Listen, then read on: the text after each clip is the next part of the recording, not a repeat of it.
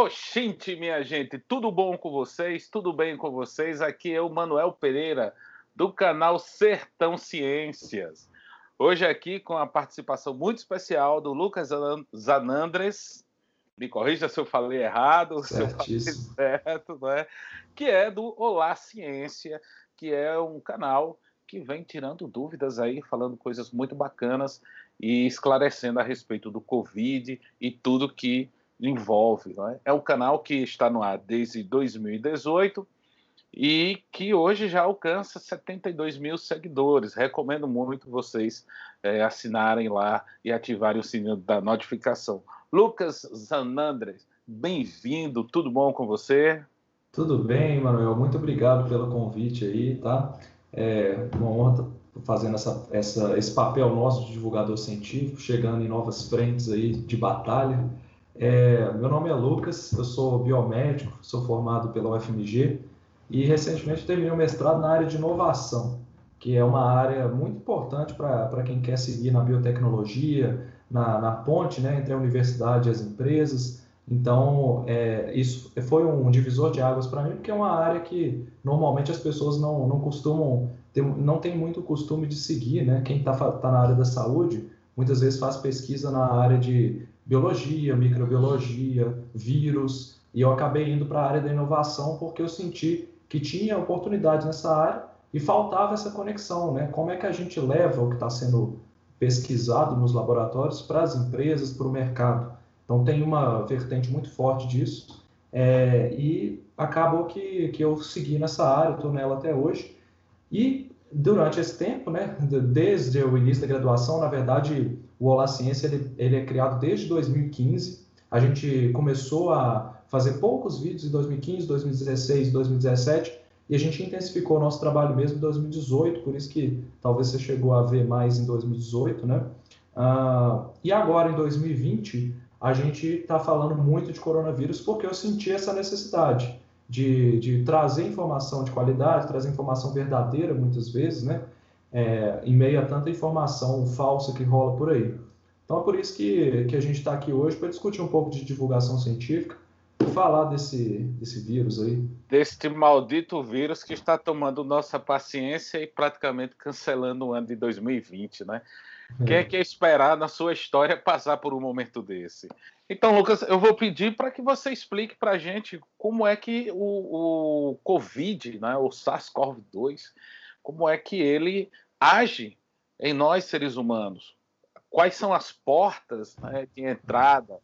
E a partir disso nós vamos aqui, é, eu vou fazendo algumas perguntas a você e também citando alguns vídeos, inclusive a qual você já desmistificou a, alguma, a, algumas questões relacionadas ao SARS-CoV-2, né, ao Covid, e também sobre mentiras e verdades, não é? E acima de tudo, eu quero aqui pontuar que todos os seus vídeos, é? todos os vídeos do Olá Ciência, eles são sempre embasados é, em artigos e estudos que são publicados é, em periódicos e revistas é, de universidades, grupos de estudos e sociedades é, de estudos de biologia e pesquisa. Legal. Manuel, então, vamos falar um pouco do que, que é esse coronavírus aí que está causando tanto problema para nós hoje, né? Quem diria que a gente ia viver esse momento e que viver a história ia ser tão difícil, né? A gente fica pensando aí de, da pandemia de 1918, lá da, da gripe espanhola, né? E fica falando, nossa, será como que deve ter sido, né? A febre amarela no Brasil, junto com a gripe espanhola, toda essa questão toda aflorando na sociedade, como é que a sociedade passou por isso? E aí a gente vê um pouco de como que pequenas coisas acabam moldando o futuro da gente daqui a 100 anos. Ontem, por exemplo, saiu uma, um, uma pesquisa que mostra como que a, a falta de, de educação das crianças, né, esse período que as crianças ficaram afastadas nesse pouco tempo, já foi suficiente para impactar o desenvolvimento até o final do século, o desenvolvimento econômico. E aí foi muito legal porque eles fizeram uma, uma, um link entre educação e desenvolvimento econômico. Então, essa, essa perda de aprendizado das crianças, ela pode gerar, no longo prazo, um déficit nessas crianças, nesses adolescentes, e isso vai impactar certamente o nosso futuro. Então, tudo isso é fruto desse coronavírus. Mas antes a gente vai, vai começar a falar sobre biologia do vírus. E por que, que é interessante a gente falar disso? Né? Porque nesse momento, até porque já tem vários meses que a gente está convivendo com isso, mas muita gente ainda acha que o coronavírus é, ele é um vírus que ele é, é um, ele é um vírus comum, né? Mas na verdade ele não é um vírus tão simples assim, ele não é um vírus que, que a gente conhecia muito bem até ele começar a aparecer. Até porque ele saltou, a gente, a, gente não sabe exatamente ao certo de onde ele veio, né? A gente sabe que ele saltou de um animal, provavelmente um morcego ou um pangolim para os seres humanos, né? E inclusive não sabemos se o primeiro caso de coronavírus foi na China. Isso ainda não está definido. Né? Muita gente fala que é o vírus chinês, a gente não sabe muita coisa sobre isso, isso está sendo estudado. Alguma, alguma suspeita que leve a que tenha surgido em outro local? Sim, é, nós temos aí. Tem muito. Isso está sendo sempre atualizado, né? Porque, não sei se você já viu, tem aquelas amostras de esgoto que o pessoal Sim. faz análise, né? E essas, é, essas amostras elas foram coletadas bem antes da, da pandemia disparar lá na China.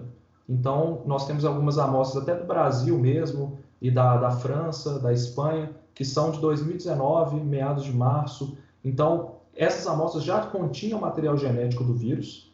A gente não sabe exatamente se era o coronavírus íntegro, né, se era ele de fato ou se eram fragmentos de outros vírus que se pareciam com ele. Isso pode acontecer, por mais que seja bizarro a gente pensar, poxa, como é que um fragmento de um outro vírus vai ser parecido com o coronavírus? E aí entra naquela coisa, o coronavírus é uma família de vírus, né? E esse vírus que está causando esse problema todo é um vírus que ao longo de anos de evolução ele mutou para conseguir infectar seres humanos. Então, é, há alguns estudos mostrando que esse coronavírus já circulava em morcegos há muitas décadas e de repente, por alguma mutação aleatória, por algum fator que é natural na evolução, ele passou a infectar seres humanos.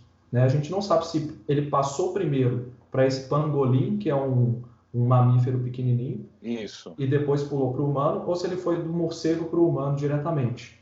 Então, eles estão estudando isso. Como que se estuda isso? Vendo o genoma, o, os genes do vírus, né? Ele tem DNA, RNA, como todos os seres vivos, e aí eles avaliam cada letrinha desse código genético para ver qual letra é igual aos vírus que já existem, aos vírus que são mais antigos, para ver de onde ele veio.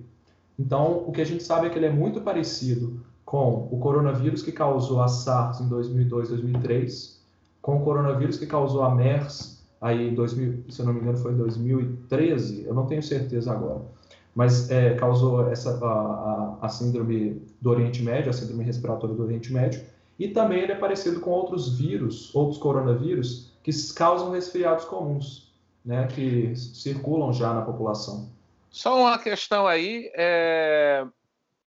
o lance do, do, do, do, da, do desmatamento e do consumo de animais silvestres, a exemplo do pangolim, que é uhum. é consumido lá na China, região, ah, por dizerem que ele é um animal que traz vigor, né, virilidade, isso e vai, tem a influência, vai influenciar ou independente desse momento, essa doença iria aparecer através desses animais? Olha, é, é muito difícil a gente falar que ia aparecer, mas certamente o desmatamento, a proximidade do ser humano com animais silvestres, ele é um fator de risco. Né? E como é que a gente pode falar disso? Pensa em câncer, tá? Como é que o câncer surge numa pessoa? Ele surge porque aquela pessoa ela tem uma pequena modificação genética que vai se alterando que vai acumulando ali nas células dela, até ela ter um disparo que faz com que ela prolifere muito rápido. Então, você tá, se você se submete ao risco, por exemplo, você fuma, você não faz exercício, você toma sol em excesso, você tem contato com radiação, tudo isso são fatores de risco. Isso vai causando essas pequenas mutações que, num disparo, isso gera o câncer. Basicamente, com o coronavírus, se a gente pensar, fizer essa analogia, é, é, mais ou menos a mesma coisa. Então, quanto mais a gente vai desmatando, quanto mais a gente vai tendo contato com animais silvestres, mais a gente vai expondo a vírus e bactérias e outros micro-organismos que são nocivos aos seres humanos. Sim. Mas, em nenhum momento, esses vírus que entraram em contato conosco, eles eram nocivos. Até o ponto de que demos o azar de ser um vírus que infectava muito bem os seres humanos e além de infectar, ele causava doença e era transmitido. Pode ser que a gente já tinha um coronavírus, já tinha pegado, várias pessoas já tiveram pegado um coronavírus que ele ficou silencioso na, na, na nossa população por anos, até esse aparecer e realmente causar.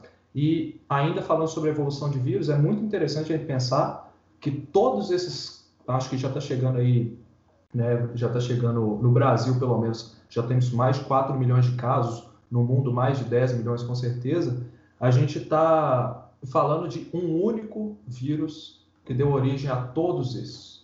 Então, Sim. um indivíduo, né, que deu essa, essa origem a esse, esse coronavírus, essa pandemia. Ô Lucas, dá para fazer um paralelo dessa história do Covid com, por exemplo, o, o, o vírus HIV, com o HIV? Porque ah. ele, ele, ele é, é, por exemplo, os, os casos que surgem é, nos anos 80, porém há registros já, já de HIV lá nos anos 50, de, de, uhum. pessoas que já faleceram nos anos 50. Então, quer dizer, fica circulando até chegar o momento que ele explode. vai explode. Então, a história é parecida. É muito parecida. Com vírus é muito comum isso acontecer, né? O vírus circular silencioso por muito tempo. Com o Zika aconteceu isso também, provavelmente. Lá na Polinésia Francesa teve aqueles casos de microcefalia que ficaram fora do radar aí circulava na África anos e não era notificado, então é, a gente não sabia que era o Zika que poderia estar causando isso, e de repente isso explode numa, numa epidemia. Com HIV, que aconteceu foi que lá no início do século XIX já tinha alguns relatos de pessoas com, com essa síndrome, com, com, com, sintomas parecidos com HIV. É, muito, muito do que se acredita, né, fazem estudos que são sociológicos, estudos de, de história mesmo, de de análises genéticas para ver de onde veio o vírus, eles começaram a rastrear que talvez esse vírus apareceu em algumas é, comunidades rurais ali na, na África, é, de pessoas que caçavam macacos, que tinham contato com sangue de macacos. E aí é a mesma história. É muito legal que em biologia, o pessoal fala que biologia é uma ciência mais descritiva e tudo. Se a gente pensar na biologia, ela não é de fato uma ciência exata, né? Mas muita coisa se repete, os padrões se repetem. E em epidemias é muito interessante isso, porque é a mesma história. A gente tem um, um macaco que tem um vírus da imunodeficiência do macaco. Esse vírus não causa mal algum para o ser humano, até o ponto em que uma pequena mutação faz com que esse vírus primeiro infecte um ser humano e não cause nada. E aí ele é transmitido, silencioso, por anos, talvez décadas, silencioso até o ponto de que uma dessas mutações faz com que esse vírus ele cause de fato um efeito visível no paciente. E aí isso explode de repente. Por isso que muita gente começa a ter problema ao mesmo tempo, porque aquele único vírus deu origem a uma linhagem que é mais que a gente chama de virulenta, que causa problema, é, e aí explode as epidemias. Coronavírus provavelmente foi isso que aconteceu também. Poxa vida, é. E aí como é que ele é, é, o coronavírus, como é que ele adentra o nosso corpo, porque esse cuidado de, das máscaras, desse, de, da gente né, tá protegendo os olhos, é, como, é que, como é que se dá essa dinâmica né, do vírus adentrar o corpo do ser humano? Bom, é, o coronavírus é um vírus que é transmitido por, por via respiratória, né? ele, é, ele é eliminado em gotículas, tanto de saliva quanto gotículas ali que saem na, na respiração, microgotículas, e ele fica conservado ali durante um período. Então, quando ele é eliminado por essa pessoa infectada, ele vai ficar ali em algum momento, vai entrar em contato com outra pessoa, pode ser, a gente não tem certeza exatamente é, de como que se dá essa transmissão por contato, né? por superfícies. Isso ainda é muito obscuro, muito poucos casos aconteceram, foram rastreados como superfície. É muito difícil fazer esse rastreamento, na verdade. A gente acredita que seja possível, porque se o vírus fica conservado em algum tempo em gotículas no ar, provavelmente em superfícies também. Só que precisaria de uma carga viral muito grande para essa pessoa se infectar por uma superfície. Mas, de forma geral, essas gotículas chegam até o nosso sistema respiratório ou entram em contato com as nossas mucosas. O que é mucosa? É qualquer parte ali que é mole, basicamente falando, é olho, né? É boca, é nariz, tá? E aí, isso da parte respiratória, né, e do, da parte do rosto. É, e aí ele, ele vai procurar, o coronavírus ele, ele tem afinidade por se ligar em uma proteína que fica na superfície celular. Então, as células elas têm várias proteínas, centenas de, de centenas de milhares de proteínas ali nas superfícies, né? Nós rastreamos várias. E uma delas é uma proteína que já existe, que ela faz uma outra função no corpo, que ela é responsável por um, me um mecanismo metabólico, e ela, por co é, coincidência, ela é muito parecida com a pecinha que encaixa nela, que está na superfície do coronavírus. Então, essa, essa proteína, ela, ela reconhece essa pecinha do coronavírus, e aí o coronavírus encontra o seu alvo. Nesse momento, ele dispara uma reação ali na superfície da célula, que puxa uma outra proteína, que é um, também não vou falar nomes, que vai complicar muito, sim, sim. mas nesse momento ele dispara essa reação e, e entra dentro da, da célula. Né? E aí, na hora que ele entra, essa capa do coronavírus que fica por fora dele, ela se dissolve e libera o material genético do vírus. Esse material genético ele vai ser é, entrar no, no mecanismo de replicação da célula e dar origem a novos vírus. E é assim que começa a infecção. Na verdade, ele fica se replicando nessas células até, até saturar, seria isso? Sim, até, até a célula não conseguir mais produzir tanta proteína, né? Porque ela está basicamente sendo sequestrada para produzir proteínas do vírus. Por que a preferência pelo sistema respiratório? E aí que tá. É, é não necessariamente a gente tem o lógico, o coronavírus ele tem uma, uma preferência pelo sistema respiratório, porque o sistema respiratório possui muito dessa proteína de superfície celular. Né? Mas existem outros lugares no corpo que não são tão acessíveis assim, como os vasos sanguíneos, né? como alguns, é, algum, alguns tecidos do corpo também possuem essa, essa expressão dessa proteína, como intestino, nervos, tá? Então, o coronavírus, quando ele está instalado no corpo, ele pode infectar um monte de lugar. Isso gera um monte de sintoma. Então, a porta de entrada é o sistema respiratório, mas dentro do corpo, ele pode infectar um monte de lugar. Então, nisso daí também, não só a parte respiratória, mas vai acabar afetando a parte, a parte cardiovascular. Mas, obrigatoriamente, ele começa afetando a parte respiratória, ou existe, por exemplo, casos onde a pessoa não, não vai ter problema no olfato, não é, ou no paladar, mas vai acabar afetando a parte cardiovascular. É, isso vai variar muito de pessoa para pessoa, tá?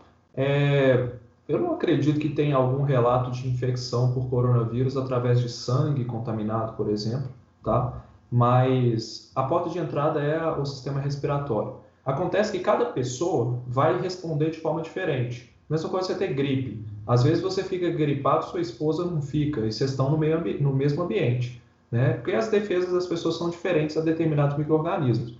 Então, a pessoa às vezes pode não manifestar nada no sistema respiratório, mas o vírus está lá, replicando, produzindo, é, se, se, produzindo novas cópias dele, estimulando o sistema imune, ele vai migrar para o seu corpo.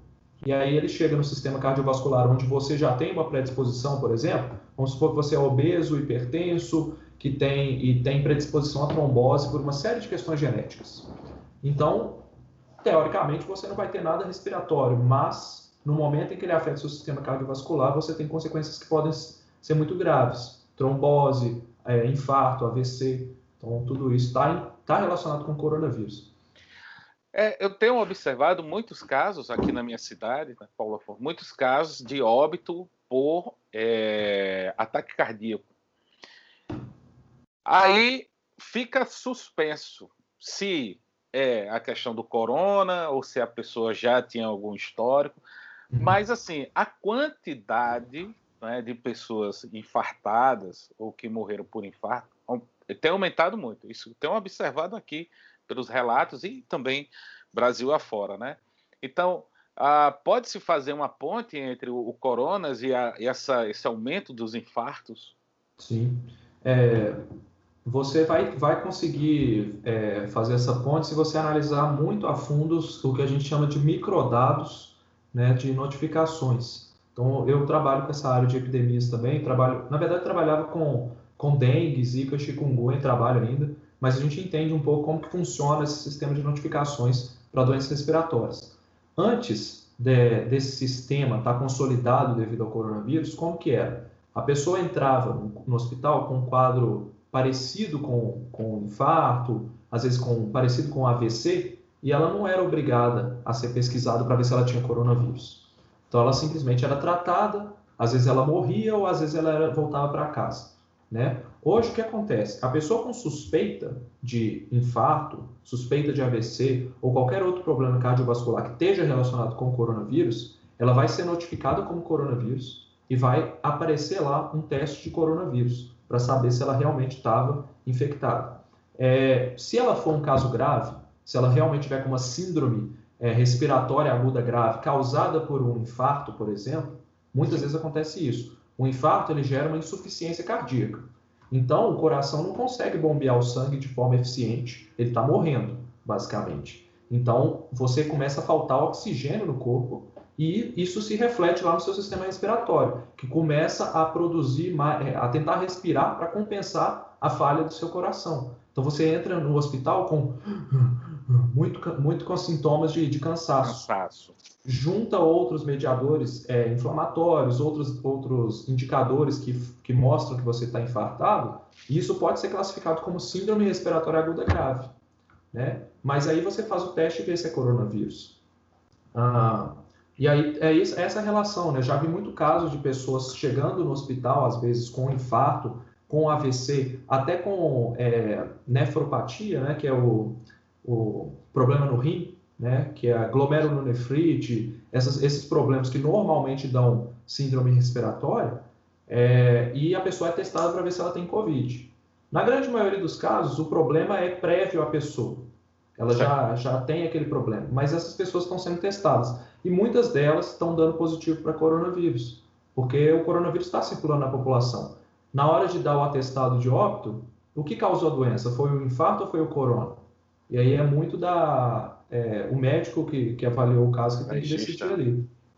É colocado, né, que tem grupo de risco, pessoas acima de 60 anos, é, com comorbidades, mas aparentemente isso daí acaba sendo acaba não sendo verdade, porque existe uma gama grande, e aí você me corrija, tal, se, se eu estiver falando alguma besteira, é, de pessoas que aparentemente saudável, é sem nenhum tipo de é, doença pré-existente, que acabou sendo levado aí, e, inclusive de uma forma muito rápida.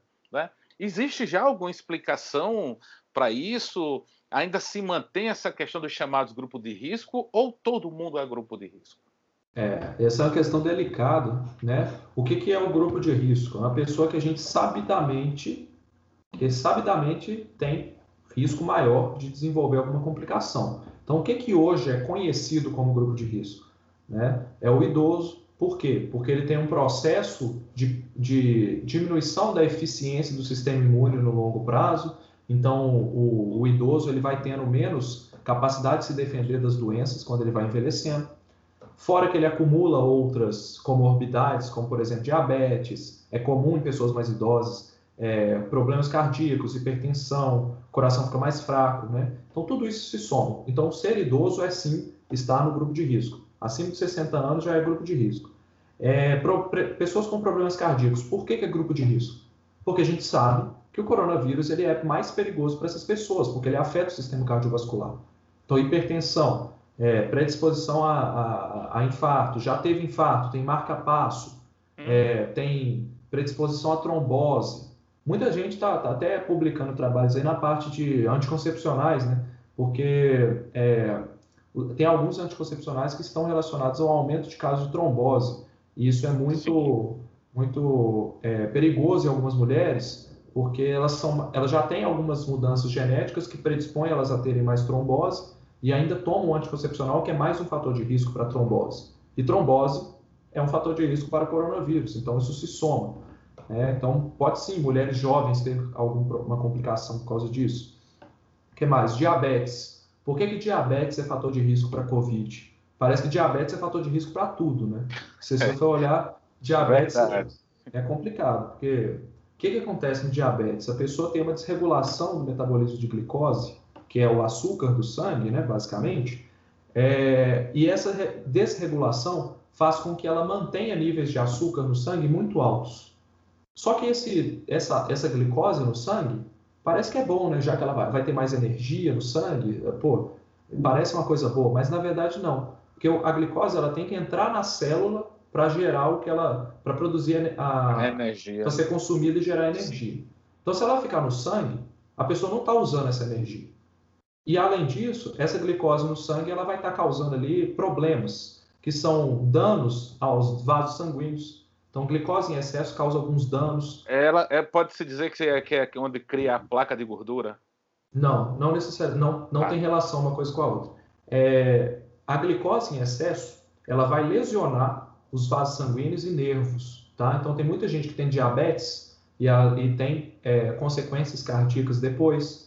Ela vai ter gangrena, vai ter é, o que a gente chama de pé diabético, né? Perde a sensibilidade nos nervos também, porque a glicose está lesionando os nervos. Inclusive casos muito graves de diabetes que avançam, a pessoa pode até perder os movimentos do, de, peristálticos, que são é os movimentos do intestino, do estômago, porque os nervos foram muito lesionados pela glicose em excesso. Uau. Então, entrou o coronavírus que causa problemas em nervos e, e vasos sanguíneos, o diabetes complica essa situação toda. E aí, o que você perguntou da placa de, de, de gordura na, na veia, né? A pessoa que ela é obesa, ela naturalmente tem níveis mais altos de gordura circulando, circulando no sangue. Colesterol, por exemplo, é uma gordura. Então, esse colesterol, ele vai se acumulando ali nos vasos, isso vai lesionando o vaso, porque ele vai gerando turbulência. Você imagina um tubo, um, igual um tubo de, de água mesmo, de passando água. água. Se você colocar o dedo ali na saída do tubo, vai aumentar a pressão ali e a, aos poucos aquele tubo ele vai ficando mais frágil, ele vai lesionando, né? ele vai quebrando.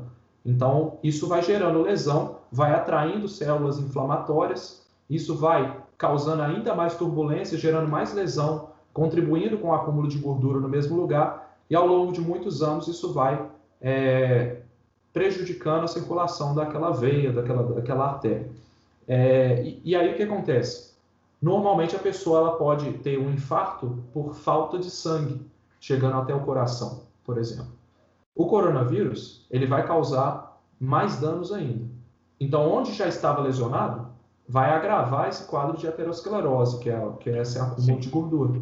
Então, por isso que o coronavírus, ele, em pouco tempo, ele causa problemas muito graves nas pessoas, questão de 15, 20 dias. Então, é, quando você pergunta assim, ah, quem é grupo de risco, quem não é? A gente sabe o que é grupo de risco e o que não é, mas a gente não sabe o que está oculto nas pessoas. A gente não está conseguindo analisar todos os fatores. Então, às vezes, uma pessoa jovem pode morrer por algo que a gente nem sabe ainda o porquê. Então a gente está estudando essa doença, esse vírus, para entender por que, que essas pessoas que estão morrendo jovens estão morrendo. E o que acontece é que aos poucos a gente vai identificando esses fatores, né, esses, esses fatores de risco que fizeram essas pessoas mais jovens falecerem.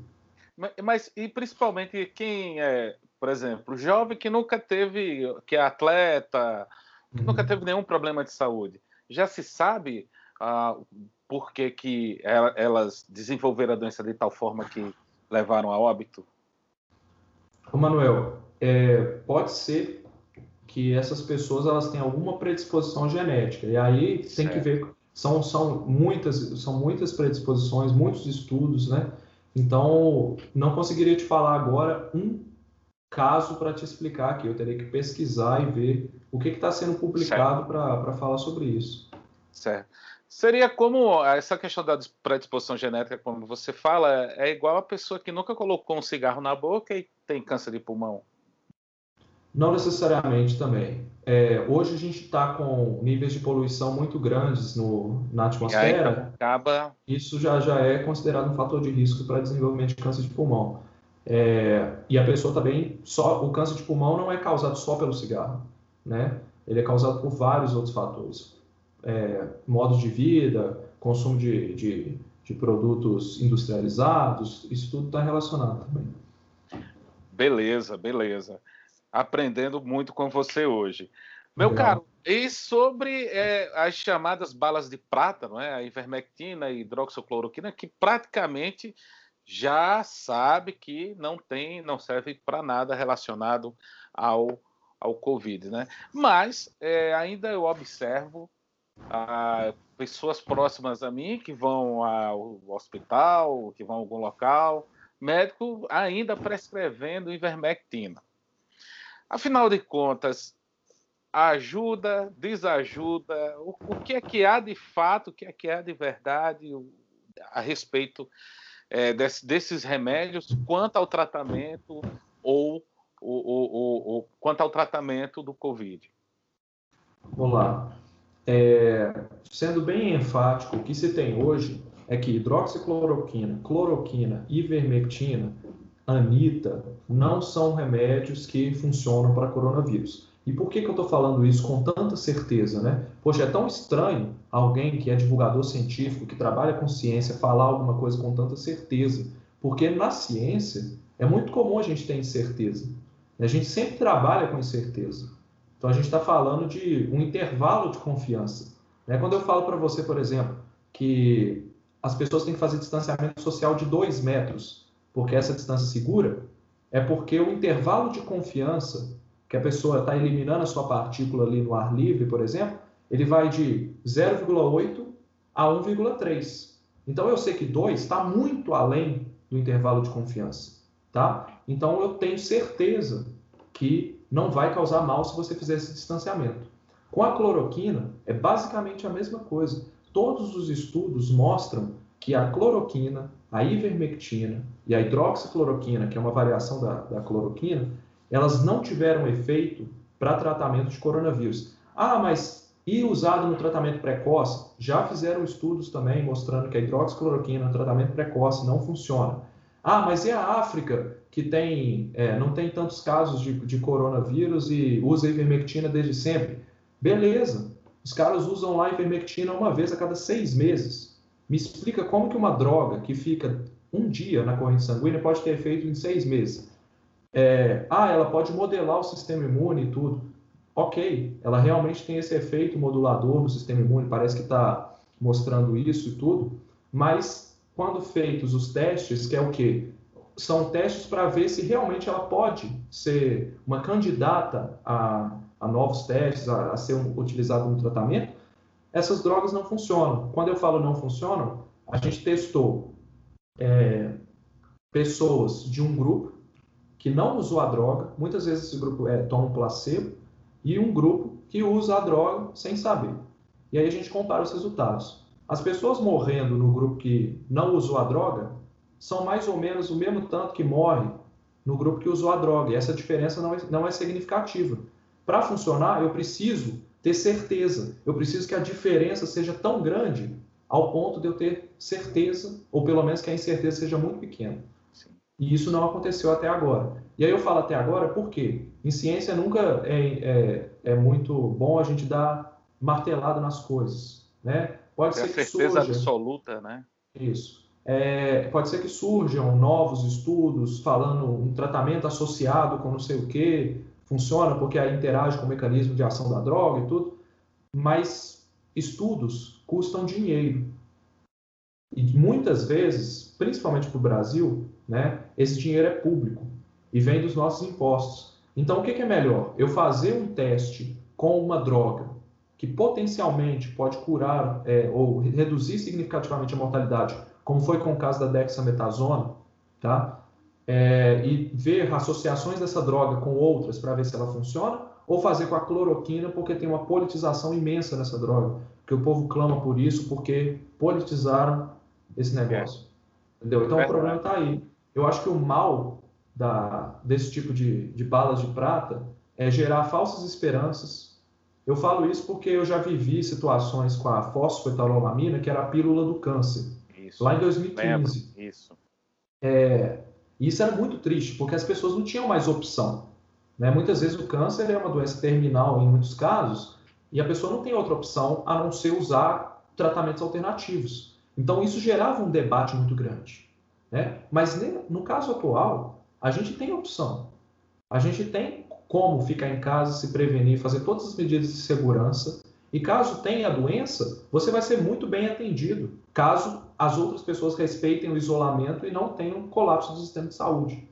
Entendeu? Então, juntando tudo isso, é, eu não vejo por que a gente deva continuar com testes com hidroxicloroquina, com ivermectina, porque todos os testes que são preliminares para mostrar se vale a pena já mostraram que não funciona.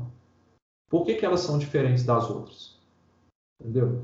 Tem muita droga aí que não está na mídia e que deu resultado negativo também e não vai para frente.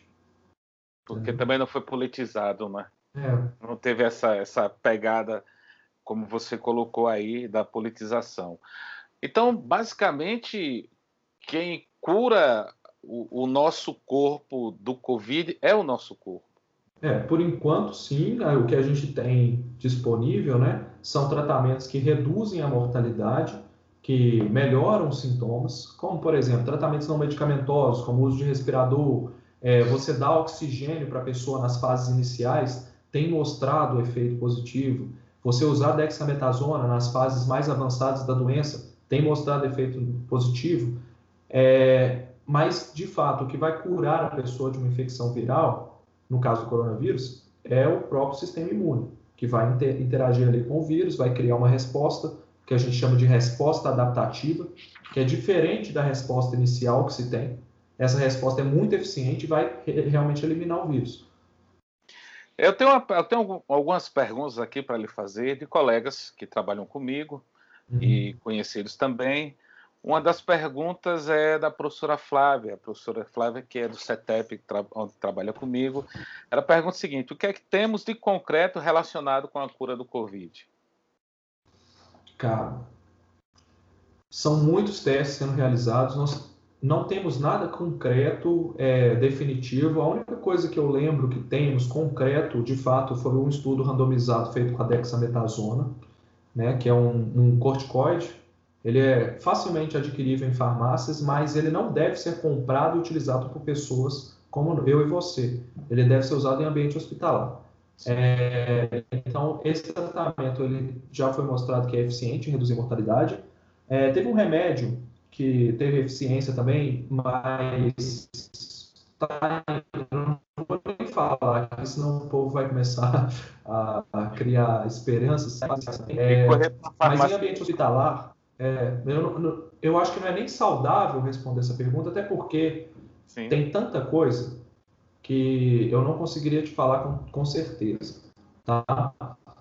Mas tem esse remédio do, do, do, que é usado até no tratamento de câncer de próstata, tem a dexametasona, que já saiu do estudo, nós temos todos esses tratamentos com, com oxigenação é, prévia. Então, à medida que a gente vai entendendo a doença, a gente vai melhorando o tratamento dela, as medidas. Então vão estudando como que, que cada pessoa reage, como que deve ser feito o tratamento de cada um.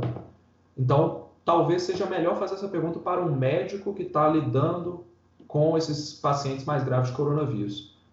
Eu vou fazer aqui, tem, eu tenho duas pessoas é, que fizeram, é, é, basicamente a mesma pergunta, uhum. que é a, a também professora Maria, a, que também trabalha comigo lá no CETEP, e um colega engenheiro que mora no Rio de Janeiro, que é o Eric Fialho, né?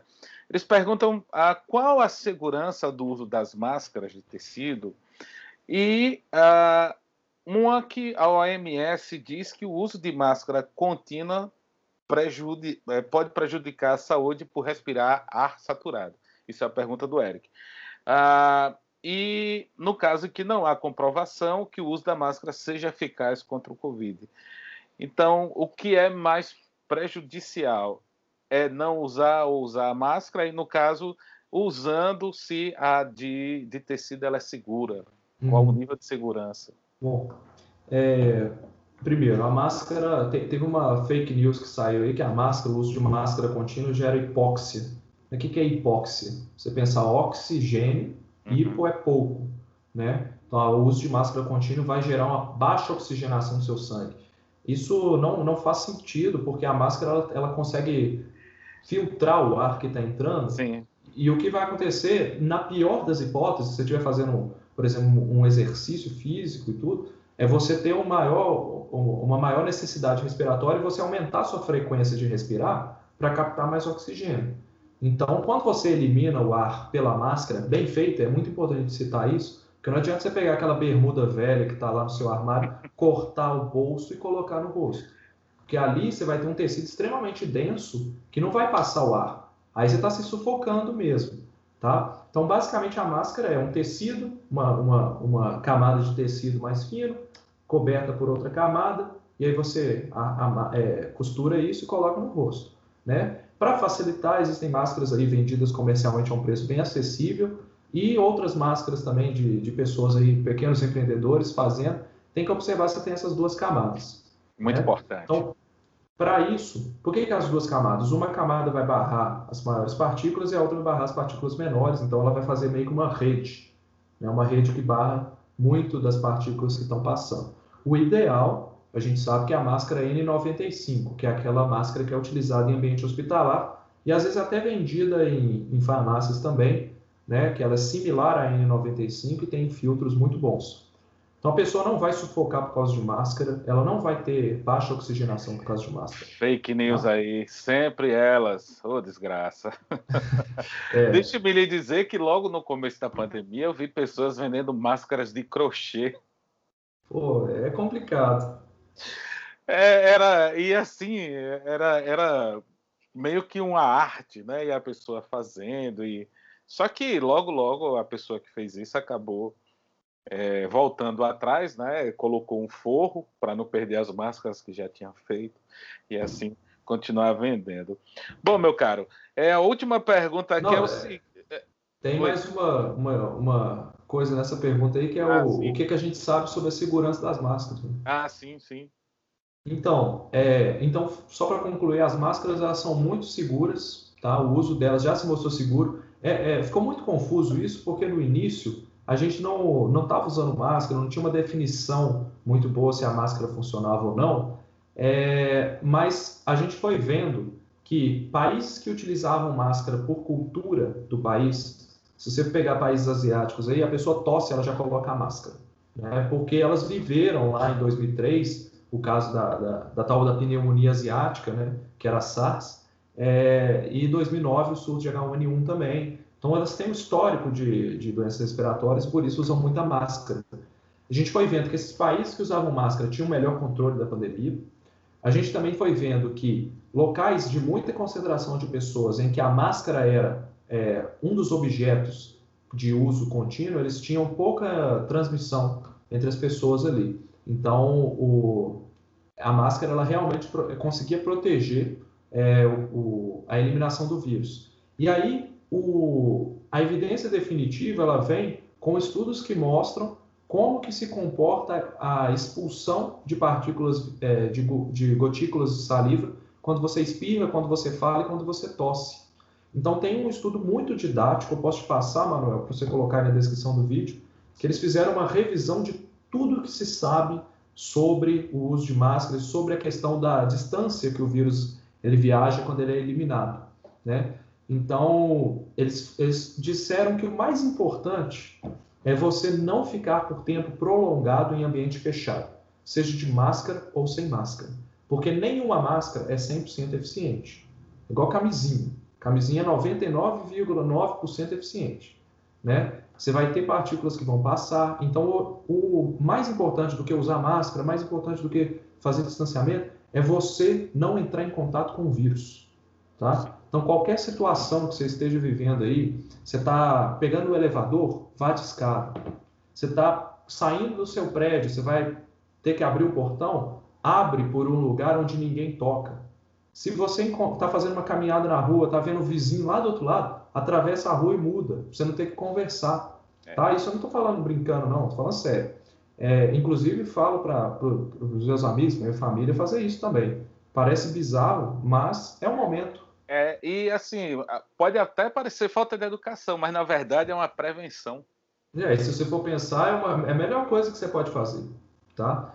É, é muito triste quando alguém se infecta e essa pessoa acha que pegou de alguém que é conhecido, ou essa pessoa conhecida acha que passou para essa pessoa. Já, já tive alguns casos, é muito triste mesmo, Inclusive, é, conheço algumas pessoas que tiveram óbitos, né? pessoas que morreram na família, e é uma sensação horrível, porque você tem a doença, você não tem nada, e o seu familiar tem e morre. Como é que você fica? Imagina você estar tá tendo que trabalhar pegando ônibus. Então, assim, já foi observado que ambiente fechado, ambiente em, em espaço confinado, né? É, por tempo prolongado, mesmo de máscara, é melhor evitar. Ambiente aberto, se você vai ter contato com outras pessoas, use a máscara, tá? É, inclusive é recomendação em muitas cidades do país, Belo Horizonte também, é obrigatório o uso de máscara na rua, tá?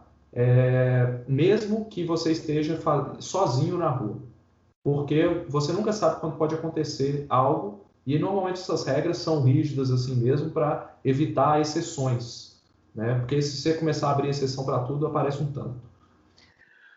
É, Lucas, a partir de que momento a pessoa deve fazer o teste? Que tipo de teste né, no decorrer da, da doença? E o Tiago, o Tiago Gomes, que é também professor, colega, só que ensina na cidade aqui próxima, chamada Santa Brígida, ele pergunta sobre o chamado falso positivo. Que perigo o falso positivo pode trazer uhum. às pessoas? Certo. Bom, é, eu acho que o falso positivo pode trazer menos perigo do que o falso negativo, tá? Porque o falso positivo vai fazer com que a pessoa se preocupe, vai fazer com que a pessoa se isole, né? Vai fazer com que a pessoa ache que ela está infectada. Então ela deveria se isolar. Então, se você for pensar na, na prática, vai fazer mal para aquela pessoa, vai afetar o psicológico dela, mas no, na prática ela está se isolando. É, mas vamos falar dos testes primeiro. Imagina que você não tem coronavírus, não tem suspeita de Covid, não entrou em contato com ninguém que está suspeito. Você está em casa, você está sem sintomas e você está curioso para saber se você já teve vírus.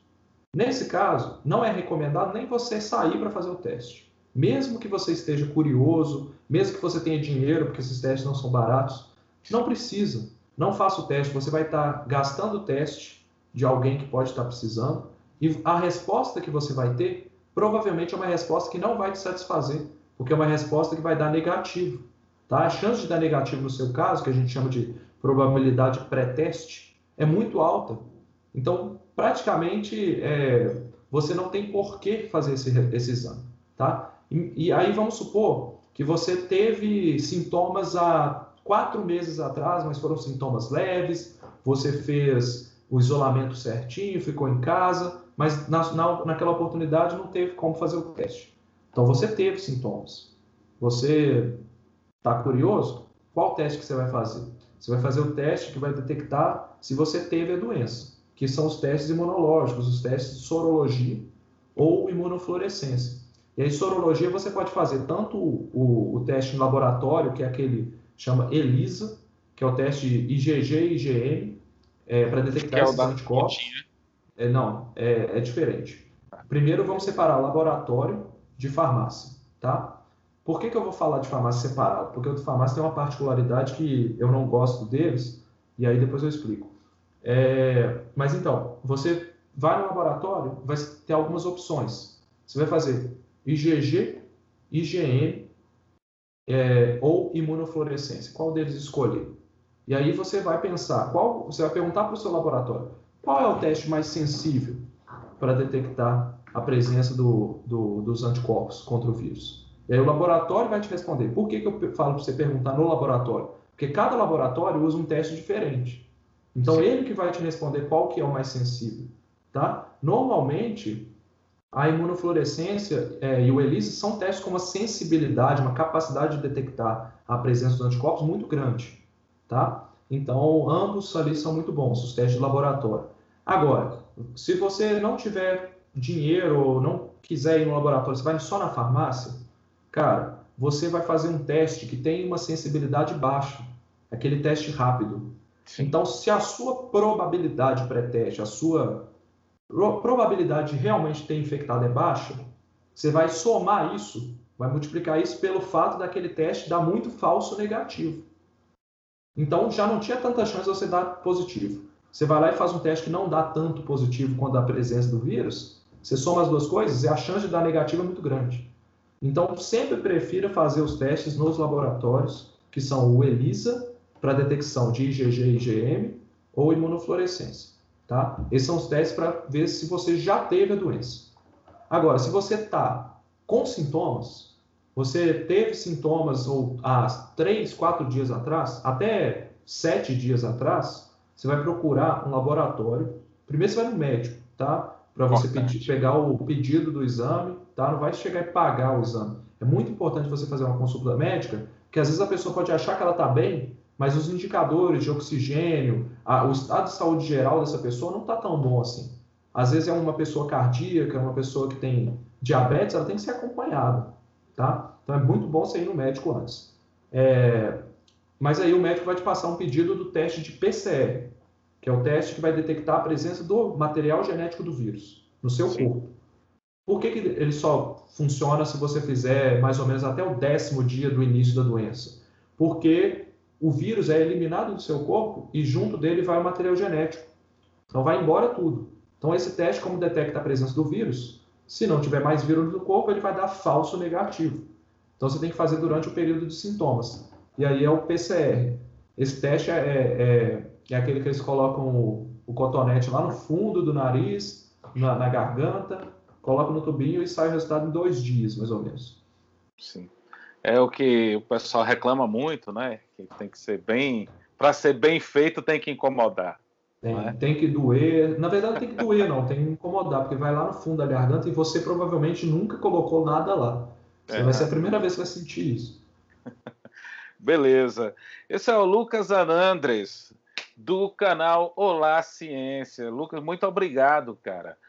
É, vou Beleza. falar aqui, quero que você dê seus recados finais, fala um pouco aí sobre o Olá Ciência. O que o Lucas passa aqui para gente está muito melhor ilustrado lá no canal Olá Ciência. Vocês podem ver os gráficos e, acima de tudo, curtir o canal e, como eu disse, ativar o, a sinetinha, né? Palavras suas, fica à vontade para falar, Lucas. Beleza. Ô, Antônio, é, eu queria dizer o seguinte, vamos lá. Eu mexo com divulgação científica há muito tempo, há cinco anos. E isso que está acontecendo agora, eu já sabia que ia acontecer. É, essa onda de fake news, isso sempre teve presente. Tá?